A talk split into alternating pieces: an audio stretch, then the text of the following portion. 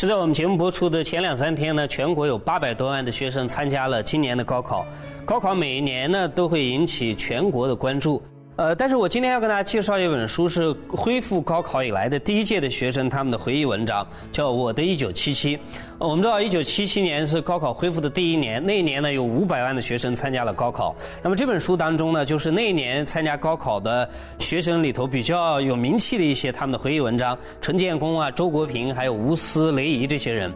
呃，他们所有的人在参加那年的高考之前呢，呃，要么就在做工人。要么呢就在当兵，要么呢就在扎根农村。比如说呢，陈建功作家，他那个时候啊就在煤矿里面专门采集岩石，这是他的工作。还比如说周国平，那个哲学家，那个时候在广西资源县插队。呃，雷怡历史学家，呃，社科院近代史研究所的研究员，呃，他那个时候是一个地勤兵。呃，那么我们今天讲起来，呃，刚刚我们说到这些人啊，你看基础是非常差的。因为在十年文革当中，他们几乎没有任何机会去接触学问。但问题来了，就是恢复高考到今天啊，三十七年，这三十七年当中啊，最有名的高考学生就是他们那几届七七七八届，呃，而且他们的成就是最大的，影响是最为广泛的。这是什么原因呢？为什么他们基础差，但是成就大？呃，我认为首先一条重要的原因是，他们在十年文革期间没有机会接触学问，所以好不容易得着这个机会，他们非常珍惜这个机会，甚至于有弥补补偿的心理。于是，在接下来的学习过程当中，他们非常珍惜，全情投入，这是最为重要的。因为一门心思的做学问，不像今天呢，大概呃高考的学生进入到大学里面哈，还要想很多事情，所以相较而言。没有办法取得像那届的高考学生那样的一个成绩。第二个原因是，他们在高考之前都有相对来讲层次丰富的人生，比如说他们要么当过兵，要么呃插过队啊，要么做过工人，所以这种人生的体验呢，使得他们在以后的求学过程当中更加的能够呃取得一些成绩，尤其在人文学科方面。这是第二个原因，第三个原因呢，就是他们有这样的人生的体验，所以相较而言更加有成熟的心态。正是因为他跟方方面面的人接触，呃，所以呢，他比较的能够以成熟的、理智的心态来面对考试或者面对周遭的事情，不像今天的学生，我们一门心思只想着要考一个高分，考着一个呃好大学，其他的人生的体验都没有，所以。心态是很幼稚的，很不成熟的，所以当经历人生的失呃考试的失利的时候，他们常常没有办法接受的，所以纠结、绝望，甚至于前途觉得渺茫，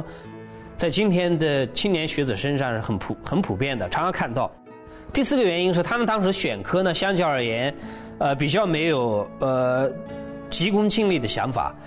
只是所谓性之所性。就是我之所以选哲学、历史，是因为我喜欢它；我学经济、法律，也是因为我喜欢它，不是因为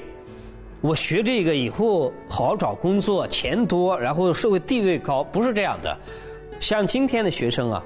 选自己的专业的时候，第一个要务就是：哎，他就业怎么样？挣钱多不多？社会地位怎么样？大家会怎么评价？呃，社会上会怎么看这个工作、这个专业？这是我们的第一想法。但那个年代呢，因为是自己最喜欢的、兴趣又最好的老师，所以相较而言更加容易取得成绩。最后第五个原因，是我觉得今天最欠缺也是最重要的一个原因，就是那个年代的高考的学生，相较而言更加格局开阔。换句话来说，他们更加具有爱国心以及责任心，因为他们刚刚经历一场苦难。这场苦难呢，的确使得他们，呃，更加的热爱这个国家。比如说呢，那个年代里面最有名的，像一些诗人学者，像我们随便举几个例子，像芒克、北岛、顾城啊，包括后来的王小波，之所以直到今天还引起我们强大的内心的共鸣，就是因为他们不只关注自己的小事情，他们不只关注自己的一亩三分田，他们关注的是一个大的宏大的命题，他们想的是国家前途，呃，想的是呃民族的前途。呃，你比如说顾城写一首诗叫《一代人》，只有两句话，他把一代人的整个的形状描述出来。黑夜给了我黑色的眼睛，我却要用它寻找光明。类似于这样的话，我们今天看还是非常没有感同身受的感觉，对不对？但今天，我们普遍想的都是自己的一点事情。我们稀里糊涂啊做了一个自了汉，只关注自己的事情，所以尤其在人文学科方面啊，我们没有办法引起强大的共鸣。呃，我常有一个观点，就是只为了自己，最后啊连自己的都没有。你老是想着只为自己的事情，格局这么小，小家子气，最后你连自己的都得不到。所以这是今天大部分的学者最欠缺，也是我们最应该向那一届的高考学生学习的一个重要方面。呃，这五个层面都是个人方面的原因，还有呢，当然社会方面的原因。我觉得是